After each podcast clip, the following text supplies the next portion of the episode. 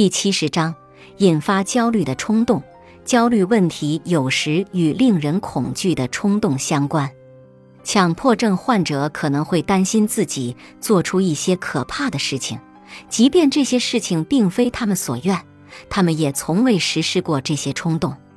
这与那些想伤害他人并真正想这样做，甚至是迫切希望实施的人是很不一样的。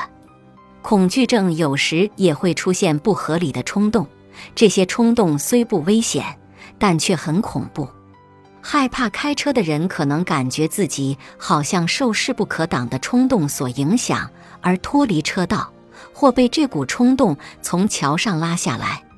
恐高的人有时会描述自己有从高处往下跳的冲动。当然，我们的焦虑问题并不会让我们去做这些事情。强迫症不会让人将自己的暴力想法付诸行动，恐高症患者也不会从高处跳下。这些冲动实际上只是高估可能性的例子罢了。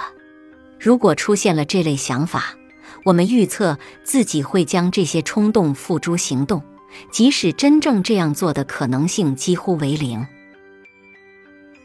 本集播放完毕，感谢您的收听。喜欢别忘了订阅专辑，关注主播，主页有更多精彩内容。